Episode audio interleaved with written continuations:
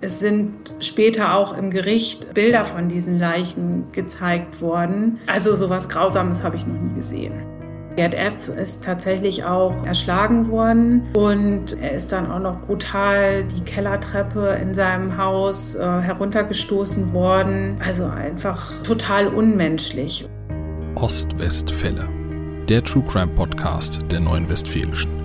Wir sprechen mit Richtern, Zeugen, Ermittlern und Redakteuren über Kriminalfälle aus unserer Region. Spannend, nah und made in OWL.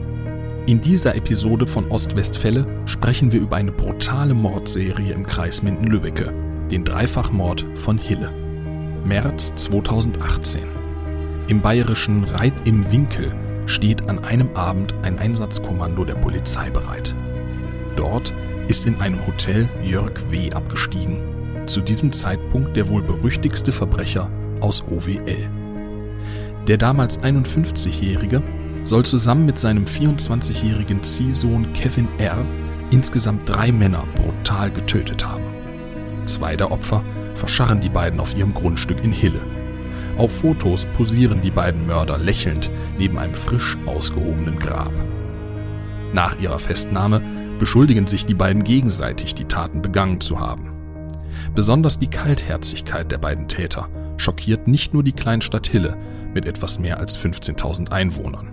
Um über den Fall zu sprechen, ist heute Stefanie Dullweber bei uns zu Gast. Sie ist Redakteurin beim Mindener Tageblatt und hat von Anfang an über den Dreifachmord von Hille berichtet. Für euch bin ich heute wieder als Ostwestfälle-Moderator dabei. Mein Name ist Sebastian Beek und ich begrüße unseren Gast sehr herzlich. Hallo Stefanie. Hallo Sebastian. Stefanie, du hast von Anfang an über den Fall berichtet. Erinnerst du dich noch daran, wie alles angefangen hat? Wann hast du zum ersten Mal von diesem Fall gehört? Ja, also diesen Tag werde ich niemals vergessen. Das war der 9. März 2018, so gegen 19 Uhr. Ich habe an dem Tag im Homeoffice in Hille gearbeitet und hatte gerade den Rechner runtergefahren, weil ich an dem Abend Handballtraining hatte. Ja, und dann kam der Anruf aus der Redaktion. Unser stellvertretender Chefredakteur, das war damals der Thomas Traue, der hatte kurz vorher einen anonymen Anruf von einem jungen Mann erhalten. Der hat ihm dann erzählt, dass in Hille Neuenbaum etwas Schlimmes passiert sei. Wir wissen allerdings bis heute nicht, wer dieser Anrufer war.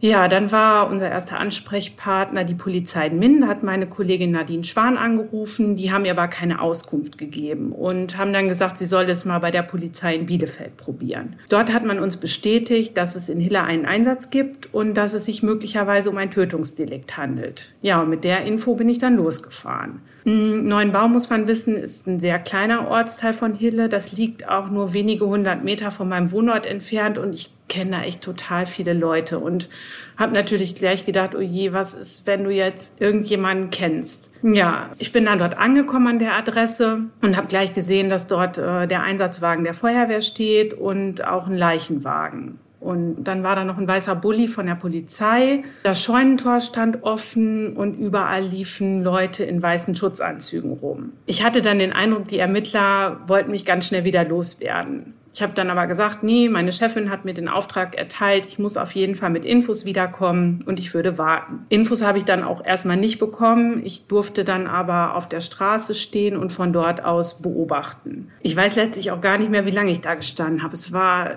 kalt, es war regnerisch und irgendwann im Laufe des Abends wurde dann eine Leiche aus der Scheune getragen. Das war natürlich erstmal ein Schock. Also ich sehe immer noch diese orangefarbenen Handschuhe vor mir, die der Mann anhatte und ich glaube, das war tatsächlich die erste Leiche, die, die ich während eines dienstlichen Einsatzes gesehen habe. Ja, die Kollegen haben dann parallel in der Redaktion recherchiert und ich war dann irgendwann nach Mitternacht zu Hause und hatte dann auch eine ziemlich schlaflose Nacht. Und diese Leiche, die da aus der Scheune herausgetragen wurde, das war Fadi S., richtig?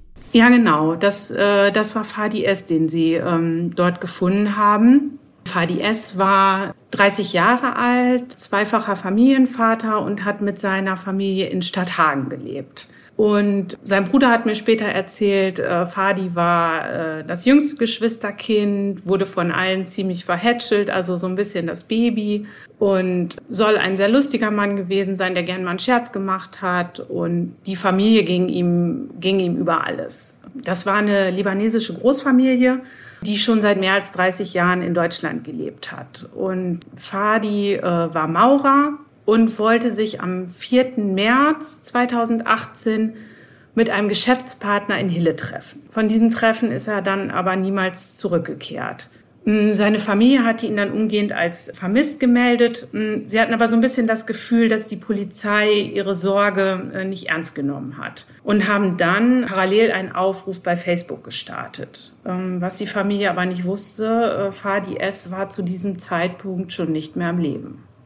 Und dann fangen die Ermittler ja an zu ermitteln, allerdings rücken ja ins Visier der Ermittler zunächst nicht die eigentlichen Täter, Jörg W. und Kevin R. in den Fokus, sondern zwei Verdächtige aus Bad Oeynhausen. Was hatte es mit diesen Männern auf sich? Ja, das war tatsächlich sehr kurios. Am Tag nach dem Verschwinden haben sich zwei 23-jährige Männer aus Bad Oeynhausen bei der Familie gemeldet und sie haben behauptet, sie würden den Aufenthaltsort von Fadi S. kennen und er sei in der Gewalt einer Gruppe von Albanern. Fadi habe Schulden, haben sie erzählt, und sie seien jetzt die Mittelsmänner, die das Geld eintreiben wollten. Allerdings stand hinter der ganzen Sache nur der miese Versuch, die Familie zu erpressen. Sie haben dann also gesagt, sie wollten 45.000 Euro haben für eine Entführung, die aber gar nicht stattgefunden hat. Gut, die Familie hat dann natürlich gesagt, wir wollen aber ein Lebenszeichen von unserem Angehörigen. Und daraufhin haben die Männer wohl kalte Füße bekommen und den Kontakt abgebrochen. Schließlich haben sie sich dann auch ähm, der Polizei gestellt. Und sie sind dann in einem anderen Prozess zu Bewährungsstrafen verurteilt worden. Das heißt dann aber auch, nachdem sich die beiden als Trittbrettfahrer entpuppt hatten, muss die Polizei ja dann weitersuchen, weil eine Spur zu Fadi S gibt es ja dann offenbar immer noch nicht. Wo wird Fadi S dann letztlich gefunden?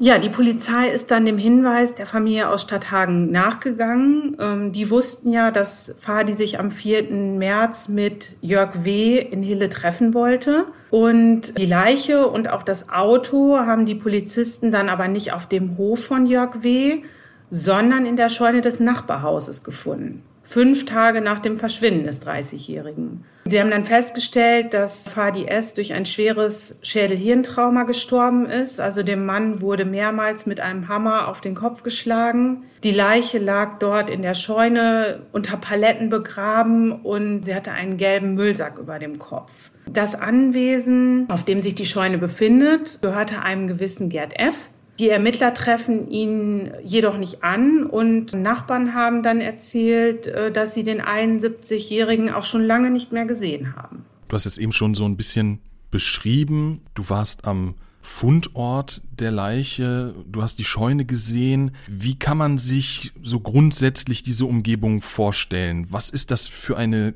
Gegend? Also die ersten Tage konnte ich mir wirklich alles nur von der Straße aus anschauen. Ja, man muss wissen, es gab genügend Kollegen einschlägiger Medien, die sich unerlaubt Zugriff zu dem Grundstück verschafft haben, um dort zu drehen oder Fotos zu machen. Das hat das Verhältnis zwischen den Ermittlern und der Presse natürlich nicht einfacher gemacht. Irgendwann war es dann aber so weit, dass ein Ermittler uns in die Scheune gelassen hat, weil er meinte, wir hätten uns die ganze Zeit über ziemlich korrekt verhalten. Und ich durfte dann zusammen mit unserem Fotografen Alex Lehn in die Scheune und durfte auch Fotos machen. Und diese Scheune war voller Unrat. Also es lag überall Müll, da waren leere Katzenfutterdosen.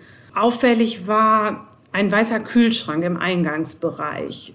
In den soll sich Fadi S. gebeugt haben, bevor er von hinten erschlagen wurde. Und im Bereich dieses Kühlschranks lag auch einer von zwei blutigen Hammern, die dann später als Mordwaffe identifiziert wurden. Und vielleicht noch mal zu der Umgebung. In welcher Gegend liegt der Hof? Ist das dicht besiedelt oder eher dünner besiedelt? Kannst du das vielleicht näher beschreiben? Ja, genau. Also Neuenbaum ist wie gesagt ein sehr kleiner Ortsteil von Hille. Eigentlich total beschaulich und ganz weitläufig. Also hier wohnen keine 200 Menschen. Also es gibt viele Felder, viele Wiesen, nur wenig Häuser. Dazu muss man wissen, die ehemalige Grundschule, die ist bereits in den 80ern ins Zentrum nach Hille verlegt worden. Also da ist nicht viel. Es ist sehr landwirtschaftlich geprägt. Es gibt einige Betriebe, wo Schweine und Kühe gehalten werden. Und viele kennen Neuenbaum sicherlich vom Dreckslauf. Das ist ein Hindernislauf im Matsch und äh, der örtliche Sportverein hat den insgesamt dreimal veranstaltet und da haben jeweils mehrere hundert Läufer teilgenommen. Und der Sportverein ist auch so Dreh- und Angelpunkt. Also auf dem Sportplatz spielt sich das gesellige Leben ab. Da findet einmal im Jahr ein Busselturnier statt, da wird gegrillt, da wird Fußball gespielt. Und der Verein, der hat so 250 Mitglieder, also mehr als überhaupt äh, Einwohner äh, dort leben. Und während der Ermittlungen war natürlich in Neuenbaum die Hölle los. Also da war regelmäßig Stau auf der Straße und ja, sowas hat es in dieser Ortschaft noch nie gegeben. Auf diesem Hof haben ja nicht nur Jörg W. und seine Frau gelebt. Für einige Zeit wohnte auch noch ein Pflegekind bei ihnen. Kannst du uns darüber noch mehr erzählen? Hat dieses Pflegekind irgendwas von den Taten mitbekommen oder wie schaut es da aus? Ja, das ist noch so eine krasse Geschichte, die im Laufe der Ermittlungen rausgekommen ist. Also auf dem Hof von Jörg W. und seiner Frau Doris hat ein 15-jähriges Mädchen aus dem Rheinland gelebt. Also zumindest so lange, bis die Morde aufgeflogen sind. Dann wurde sie aus dem Haushalt rausgenommen. Und zwar ist sie über den Verein Loop, das ist ein freier Träger aus Duisburg, ähm, ist sie im Frühjahr 2017 auf den Hof vermittelt worden. Auch das Jugendamt aus dem Rheinland war in die Sache involviert und die Mitarbeiter von Loop haben aber später beteuert, dass ihnen bei der Vermittlung keinerlei Fehler unterlaufen sind. Angeblich wurde das Mädchen auch alle drei Wochen besucht.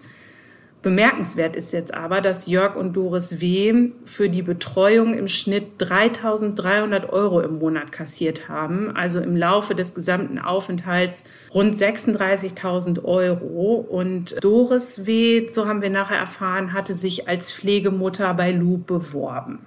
Es gibt da noch eine andere Sache, die du eben schon angesprochen hast, worüber ich noch nachdenken muss, als die Polizei später nach dem Leichenfund diesen Tatort oder zumindest den Leichenfundort untersucht. Trifft sie den Besitzer dieser Scheune, in der die Leiche von Fadi S. gefunden wurde, ja nicht an. Und auch eine weitere Person wird zu dieser Zeit vermisst. Wer ist das? Genau, also die ganze Sache war zu Beginn ja noch recht undurchsichtig. Also man hat äh, den Fadi S. gefunden und relativ schnell ist der Nachbar Jörg W. als Tatverdächtiger genannt worden. Allerdings wurde auch er nicht zu Hause angetroffen, denn nur einen Tag nach dem Verschwinden von Fadi S. hatte die Ehefrau Doris W. auch ihren Mann Jörg bei der Polizei als vermisst gemeldet. Die Polizei hatte dann aber ja relativ schnell eine Verbindung zwischen den beiden Männern hergestellt und hat dann auch nach dem Hiller gefahndet. Mit dem wohl kuriosesten Fahndungsfoto, was es jemals gegeben hat. Also ich glaube, dieses Bild hat wohl noch jeder vor Augen, der jemals was von diesem Fall gehört hat. Jörg W. posiert an einem silbernen Mercedes, hat eine Flasche Bier und eine Pistole in der Hand und trägt eine Sonnenbrille mit der Ausschrift Rotze voll. Also dieses Bild war wirklich unglaublich. Seine Flucht hat dann aber auch nicht lange gedauert, vielleicht auch wegen des Bildes, denn schon am Samstagnachmittag wird äh, Jörg W. kurz vor der österreichischen Grenze in Reit im Winkel festgenommen. Er hatte sein Auto in der Nähe einer Polizeistation geparkt und sich dort in einem Hotel eingemietet. Und Zeugen haben dann tatsächlich auch das Auto erkannt und Jörg W. kam dann in Untersuchungshaft. Polizei geht also zu diesem Zeitpunkt davon aus, dass Jörg W. etwas mit dem Mord zu tun haben könnte. In welcher Verbindung stand er denn zu dem Opfer Fadi S.? Ja, Fadi S. wollte sich gerne selbstständig machen und wollte diesen Traum, den er hatte, zusammen mit Jörg W. realisieren. Das hat die Witwe später vor Gericht ausgesagt. Also ihr Mann wollte sich im Baugewerbe selbstständig machen und hatte dazu ähm, eine Anzeige bei eBay Kleinanzeigen geschaltet, auf die sich dann Jörg W. gemeldet hat. Der wiederum hat Fadi erzählt, dass er ein Bauunternehmen hat, in das sich Fadi für 30.000 Euro einkaufen könnte. Sie würden dann alte Häuser kaufen, würden die sanieren und anschließend gewinnbringend weiterverkaufen. Die beiden haben sich dann auf eine Anzahlung von 5000 Euro geeinigt und die restlichen 25.000 Euro sollte Fadi abarbeiten. Darüber gibt es auch einen Vertrag. Den haben aber nicht nur Jörg W. und Fadi S. unterzeichnet, sondern auch Kevin R. und ein gewisser Manuel S. Das war auch so eine verwirrende Geschichte. Dieser Manuel war angeblich ein weiterer Geschäftspartner aus Spanien, weil man auch im Ausland Häuser kaufen wollte. Die Witwe von Fadi S. hat dann später im Prozess ausgesagt, dass ihr die Sache von Anfang an komisch vorkam. An dem besagten 4. März hatte Jörg W. ihren Mann auf den Hof von Gerd F. eingeladen, um dort gemeinsam zu arbeiten. Das Haus, hat Jörg ihm erzählt, ähm, habe er bereits für ihre gemeinsamen Geschäfte gekauft. Und als der Libanese dann Werkzeug holen wollte, aus diesem besagten weißen Kühlschrank, der nicht angeschlossen war, da war das Werkzeug gelagert, soll Jörg W. ihn mehrfach mit einem Maurerhammer eben auf seinen Kopf eingeschlagen haben. Und das hat der Rechtsmediziner Dr. Bernd Kager, der die Leichen später obduziert hat, hat das vor Gericht sehr eindrücklich geschildert. Der sagte nämlich, das war exzessive Gewalt und so etwas sehen wir nicht oft. Dazu wurde noch ein aufwendiges Blutspritzergutachten erstellt, um zu klären, wer jetzt eigentlich wie an welchem Mord beteiligt war. Denn Jörg W. hat in seiner ersten Vernehmung den Mord an Fadi S. gestanden seine Aussage dann aber später widerrufen, denn Jörg W. hatte ja noch einen Komplizen. Auf den kommen wir auch später nochmal zu sprechen. Vielleicht erst nochmal die Frage, nach dem Mord an Fadi S. wurde ja eine Mordkommission gegründet und als erstes suchen die Beamten aber nach dem immer noch vermissten Gerd F. Der ist ja immerhin Besitzer der Scheune. Nach dem wurde dann gesucht. Erinnerst du dich da noch an diese Suchaktion, die da gestartet wurde? Oh ja, auf jeden Fall. Und ehrlich gesagt habe ich mich total gewundert, dass es nach dem Fund der Leiche von Fadi S erstmal ein paar Tage ruhig war in Neuenbaum. Denn schnell war klar, dass äh, der 71-jährige Gerd F. vor einem Jahr zum letzten Mal gesehen wurde. Das ähm, haben mir seine direkten Nachbarn erzählt. Das war dann am 13. März. Da hat die Polizei dann mit Leichenspürhunden die Grundstücke von Gerd F. und äh, Jörg W. abgesucht. Und äh, da kam auch wieder die Feuerwehr ins Spiel. Die haben eine Grube und einen Brunnenschacht leer gepumpt. Aber tatsächlich, sie haben nichts gefunden. Meine Kollegen waren sich dann zu diesem Zeitpunkt auch schon sicher, dass es in Neuenbaum keinen weiteren Leichenfund geben wird. Und es hieß dann auch, wir sollten jetzt mal unseren Aufwand ein bisschen reduzieren. Und ich war mir aber total sicher, dass diese Geschichte nicht zu Ende ist. Vielleicht wollte ich es auch einfach nicht und wollte, dass ich diese lange Warterei irgendwie gelohnt hat, aber irgendwie habe ich gedacht, nee, da passiert noch was. Und ich bin dann trotzdem am nächsten Tag wieder losgefahren und hatte noch unseren damaligen Volontär Ilja Regier dabei. Den habe ich am Haus von Jörg W. postiert, der hat da also beobachtet und ich war ähm, an dem Haus äh, von Gerd F.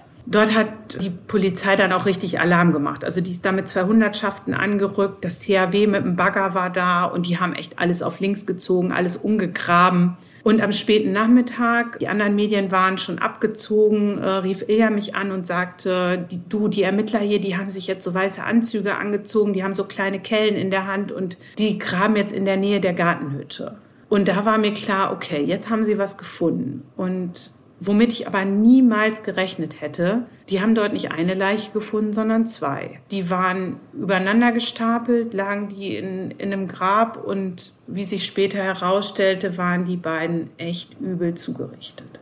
Einer von den beiden war ja dann letztlich Gerd F. Und nun scheint ja sehr lange niemand bemerkt zu haben, dass der nicht mehr lebte. Vielleicht nochmal zu Gerd F. Was war das für ein Mensch? Wieso hat das so lange gedauert, bis man den gefunden hat? Und wieso hat das so lange keiner bemerkt, dass der ja verschwunden ist? Ja, Gerd F. Ähm, hat sehr zurückgezogen gelebt. Früher soll er allerdings sehr ge gesellig gewesen sein und auch total umgänglich. Das haben mir seine Nachbarn erzählt, haben mir auch Fotos gezeigt von gemeinsamen Feierlichkeiten. Da hat er gelacht. Ja, aber dieser Mensch war er wohl schon lange nicht mehr. Gerd F. hatte zuletzt ein Alkoholproblem, war jähzornig und soll auch gegenüber seiner verstorbenen Frau öfter handgreiflich geworden sein. Im Dorf kannte man ihn, weil er regelmäßig mit seiner roten Mofa zur Tankstelle gefahren ist, um sich Zigaretten zu kaufen. Viele Kontakte hatte er allerdings nicht mehr. Vor allem der Kontakt zu seiner Familie war schon lange abgerissen. Ja, und der Einzige, der sich noch um ihn gekümmert hat, war Jörg W. Und das ist ihm ja schließlich auch zum Verhängnis geworden.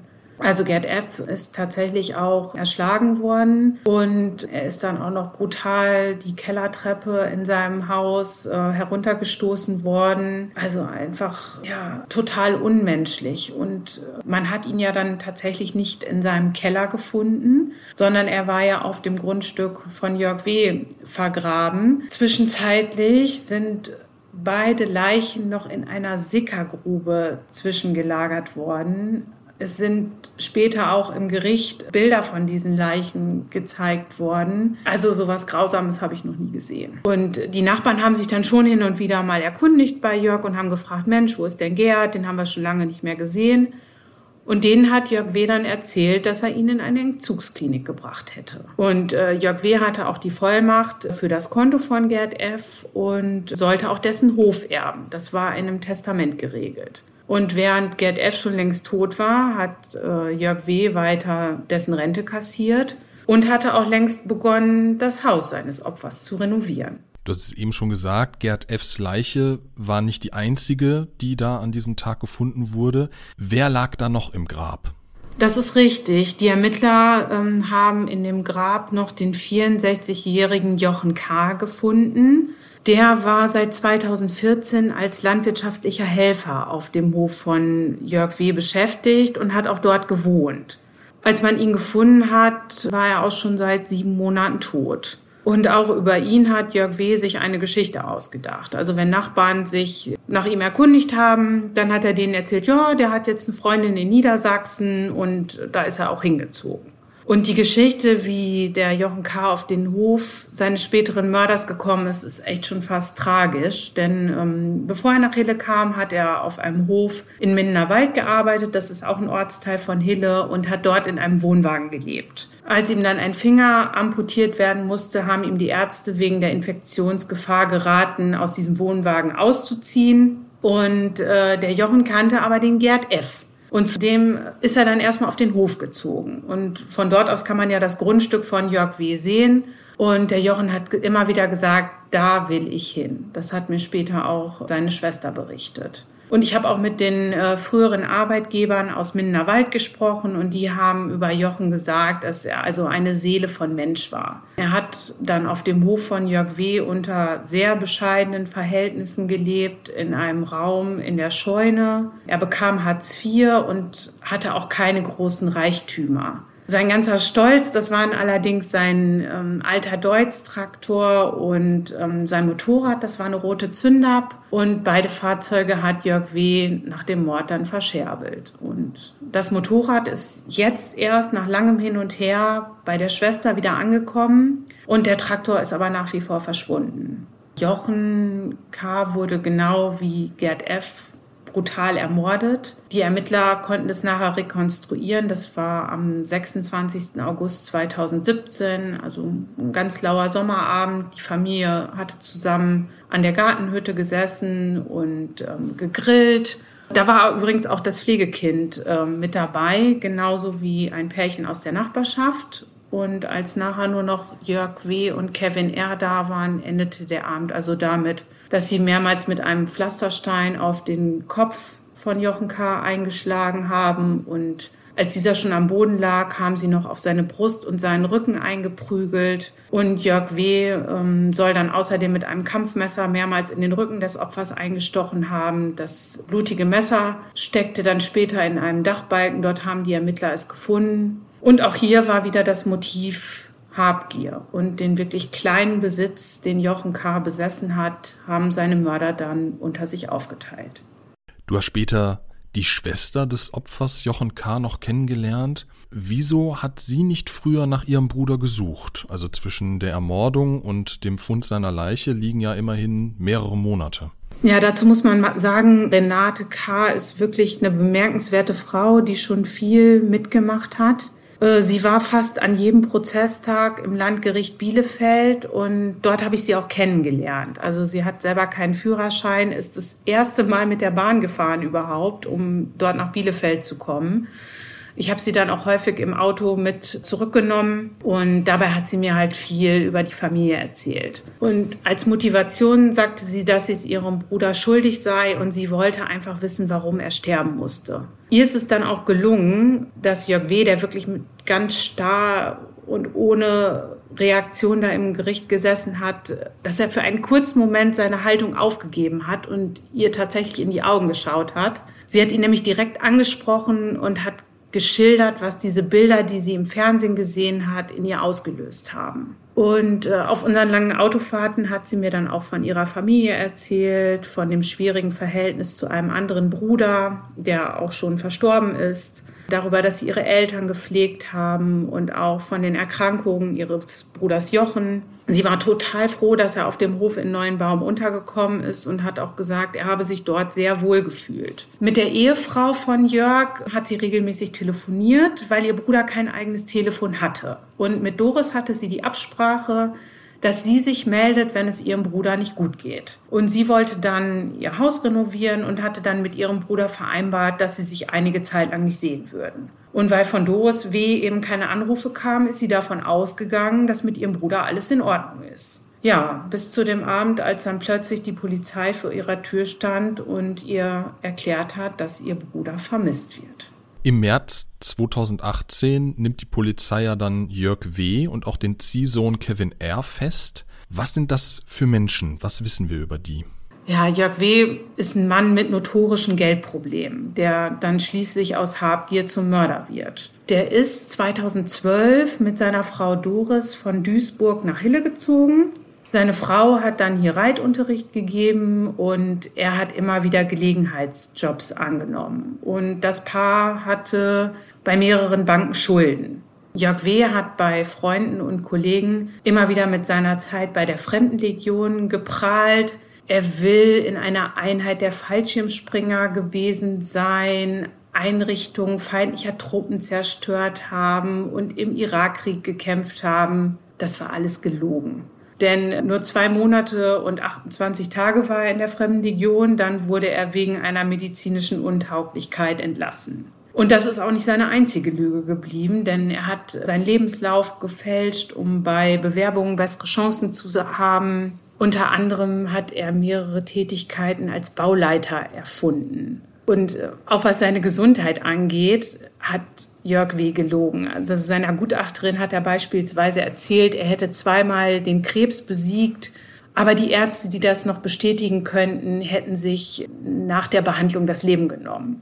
Und äh, auch seine angeblichen Kontakte ins Rockermilieu haben wenig glaubhaft gewirkt. Also so hat er beispielsweise behauptet, er sei auf der Hochzeit von Hells Angels Größe Frank Hanebut eingeladen gewesen. Erwähnenswert ist außerdem seine offenbar extrem rechte Gesinnung, denn bei der Durchsuchung des Hauses haben die Ermittler später ein Bild von Adolf Hitler gefunden. Darauf stand der Spruch, seit 5.45 Uhr wird zurückgeschossen. Außerdem gab es Tassen mit Hakenkreuz-Symbolen. Es gab jede Menge Waffen. Äh, Munition, die lag sogar in einer Nachttischschublade. Das Haus an sich und das Umfeld, das wirkte alles ja, relativ runtergekommen. Überall lag Müll und es sah einfach ungepflegt aus. Demgegenüber die Biografie von Kevin R.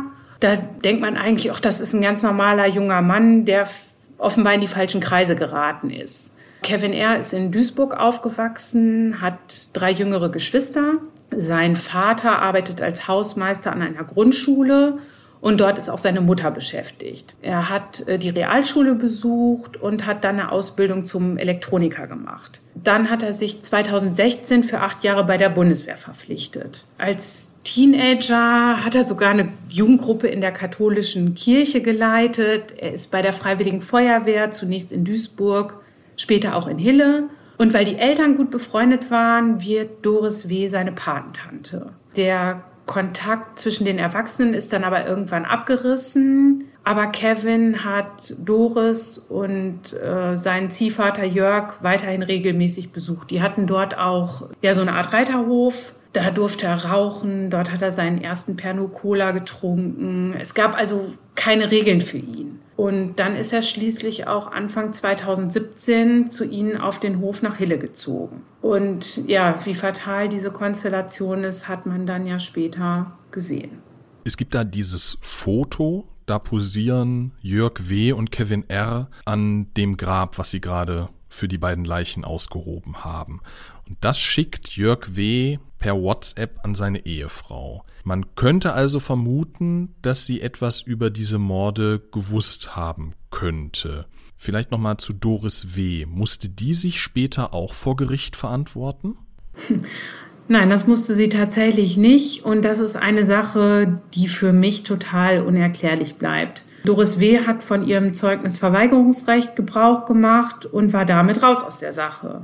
Also sie musste nicht einmal vor Gericht erscheinen. Dabei hat sie nachweislich von allem gewusst. Die Polizei hat ja bei ihren Ermittlungen auch die Handys aller Beteiligten ausgewertet und ich kann mich noch genau an einen Chatverlauf erinnern, der im Prozess vorgelesen wurde. Da hat Jörg am 27. August 2017 eine Nachricht an Kevin geschrieben und schreibt dort, Doris weiß jetzt Bescheid. Und Kevin hat danach gefragt, worüber?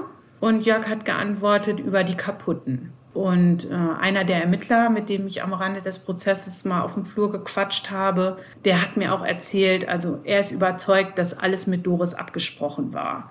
Beispielsweise nach dem Mord an Gerd F. haben alle zusammen am Tisch gesessen und Doris hatte Regulasch gekocht. Und die Aussage aller Beteiligten war vom Wortlaut so ähnlich, dass der Ermittler nachher zu mir sagte, bis zum Regulasch war alles abgesprochen.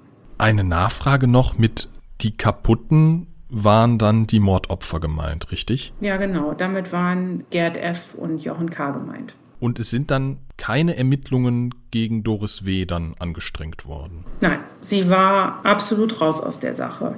Am 3. September 2018 beginnt ja dann der Prozess am Bielefelder Landgericht gegen Jörg W. und Kevin R. Dort hast du ja auch die beiden Angeklagten erlebt. Was für einen Eindruck haben die auf dich gemacht und was war das für eine Stimmung im Gerichtssaal?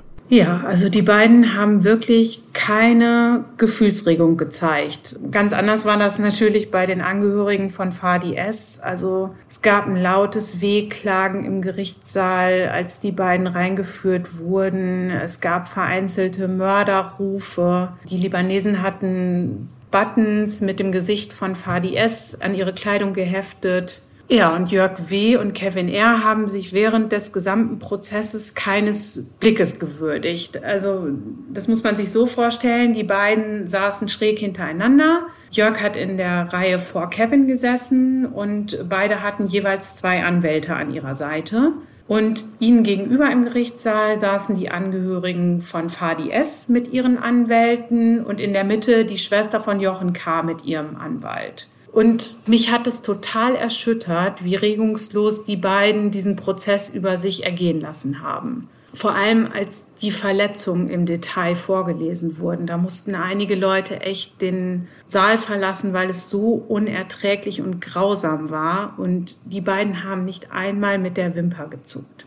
Und Jörg W. hat in diesem gesamten Verfahren nicht ein Wort gesagt. Ähm, bis zum Tag der Urteilsverkündung. Da wird ja üblicherweise den Angeklagten noch ein letztes Wort eingeräumt. Und bei Jörg waren es vier Worte. Ich habe nichts getan. Gleichwohl, nach 30 Prozesstagen fällt ja dann das Urteil. Beide werden zu lebenslangen Freiheitsstrafen verurteilt. Für Jörg W. wird sogar noch Sicherungsverwahrung angeordnet. Wie hat das Gericht dieses Urteil begründet? Jörg W. ist wegen Mordes in drei Fällen und Kevin R. wegen zweifachen Mordes verurteilt worden. Das Gericht war überzeugt, dass die beiden Angeklagten die Morde an Jochen K. und Fadi S. gemeinschaftlich begangen haben. Bei Gerd F. konnten sie das dem Kevin nicht eindeutig nachweisen, deswegen schreiben sie Jörg W. den Mord zu. Und ähm, als Motiv in allen drei Taten ist eben Habgier genannt worden. Du hattest der Vorsitzende Richter ähm, begründet. Und äh, zu der Sicherungsverwahrung von Jörg W. hieß es eben, dass er einen schweren Hang zu Gewaltdelikten hat. Er habe sich also innerhalb kürzester Zeit zu einem Gewohnheitsmörder entwickelt und der Richter hat gesagt, er würde auch bei künftigen Geldproblemen über Leichen gehen.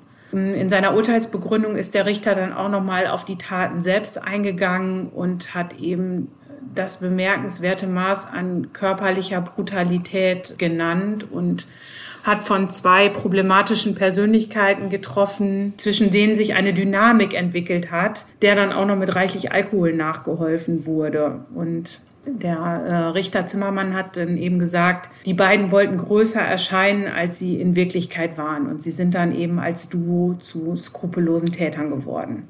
Du hast eben schon davon gesprochen, dass das ein sehr kleiner Ort gewesen ist, in dem diese Taten passiert sind und dass zeitweise der gesamte Ort im Prinzip auf den Beinen war und das so mitverfolgt hat. Wie ist denn das Urteil dann letztlich in Hille aufgenommen worden? Ja, das stimmt. Hier war wirklich jede Menge los und die Leute waren ähm, total aufgewühlt. So gegenüber den Medien haben sich die Leute allerdings recht bedeckt gehalten. Was mir die Schwester von Jochen K. erzählt hat, sie war also sehr enttäuscht, dass sich der Bürgermeister nicht mal bei ihr gemeldet hat und ihr sein Beileid ausgesprochen hat. Ähm, sie hat sich aber sehr, sehr positiv über unseren Pfarrer geäußert, der eine kleine Trauerfeier gehalten hat und wohl ihrer Ansicht auch, auch die richtigen Worte gefunden hat. Man hat schon gemerkt, die Leute haben das mit sehr, sehr viel Interesse verfolgt. Und es war natürlich auch im Dorf Gesprächsthema Nummer eins. Die Menschen waren dann aber auch sehr froh, dass nach dem langen Prozess dann auch wieder Ruhe eingekehrt ist. Natürlich wird auch heute noch viel darüber gesprochen, weil viele haben Jörg W. gekannt, sei es als Arbeitskollegen oder ähm, sie haben ihn freitagsabends in der Dönerbude getroffen, wo er gesessen hat. Aber im Endeffekt waren alle froh, als die Sache dann zu Ende war und das Urteil gesprochen war. Es gibt in diesem Fall aber noch einen Aspekt, über den wir noch nicht gesprochen haben. Was hatte es mit dem Nachbarn des Hofes auf sich? Ja, das war tatsächlich von Anfang an meine Lieblingsgeschichte, die ich irgendwann einmal aufschreiben wollte.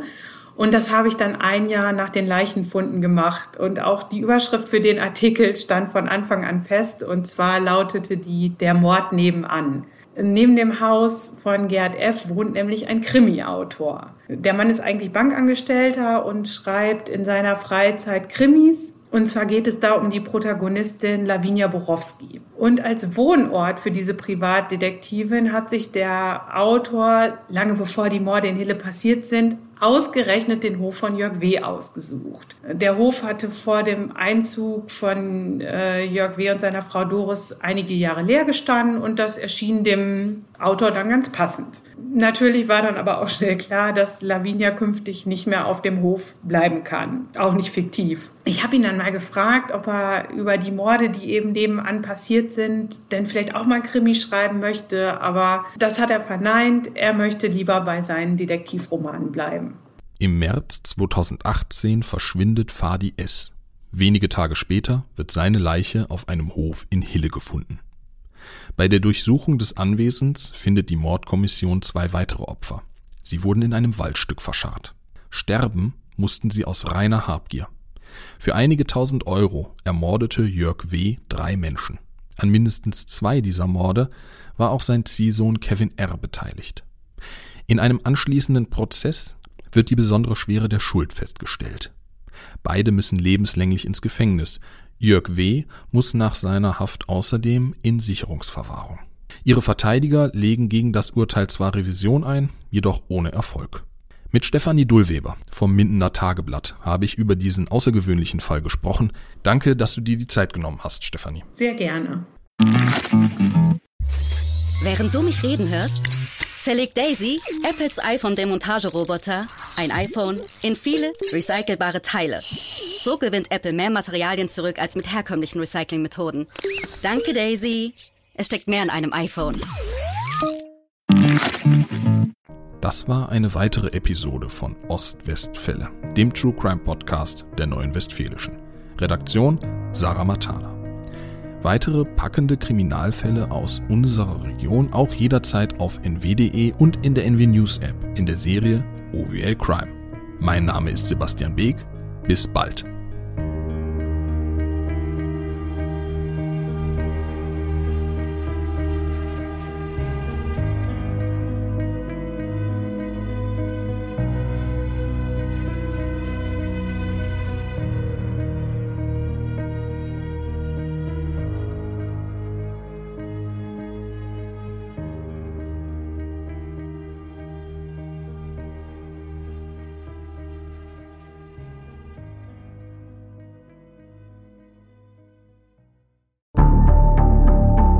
Lange kann ein Mörder sein dunkles Geheimnis bewahren? Wann bekommen die Angehörigen Gewissheit und die Opfer Gerechtigkeit? Jedes Jahr werden bei der Polizei rund 100.000 Menschen als vermisst gemeldet.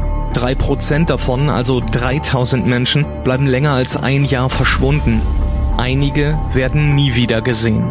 Seit gut drei Jahren arbeitet die Polizei in NRW mit sogenannten Cold Case Units. Das sind Abteilungen, die wirklich nur damit beschäftigt sind, Mordfälle zu bearbeiten, die teilweise seit Jahrzehnten ungeklärt sind.